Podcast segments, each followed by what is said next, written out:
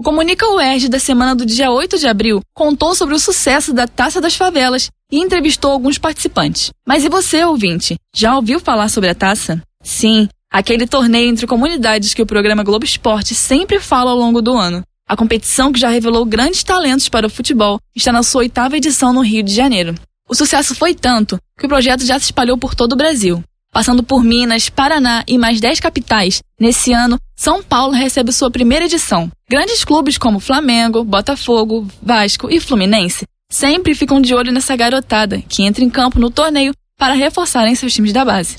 O torneio é organizado pela Central Única das Favelas, a CUFA, e se tornou o maior do mundo. Cerca de 100 mil jovens já participaram da competição, que se inicia nas peneiras internas nas periferias até a disputa pelo título. Ao chegarem ao local das partidas, os atletas precisam fazer check-in, tirar a foto oficial e, pela primeira vez esse ano, dar entrevistas para transmissão ao vivo após os jogos. Além disso, os melhores atletas do dia serão escolhidos para participarem da seleção da rodada, em que ganham destaque na página oficial da taça. A CUFA também se preocupa com a vida extracampo dos jogadores, e por essa razão, além dos jogos, são oferecidas palestras e workshops sobre os mais diversos assuntos no período do torneio. Quando estão em campo, os jovens deixam de lado as dificuldades da favela para brilhar com a bola nos pés e sonhar em ser um profissional do futebol. Mais do que um campeonato esportivo, a Taça das Favelas traz significado para a vida deles. Um gol é para toda a vida. Quer saber mais sobre o torneio? Leia minha matéria no Comunica UERJ e fique por dentro da história e curiosidade da Taça das Favelas.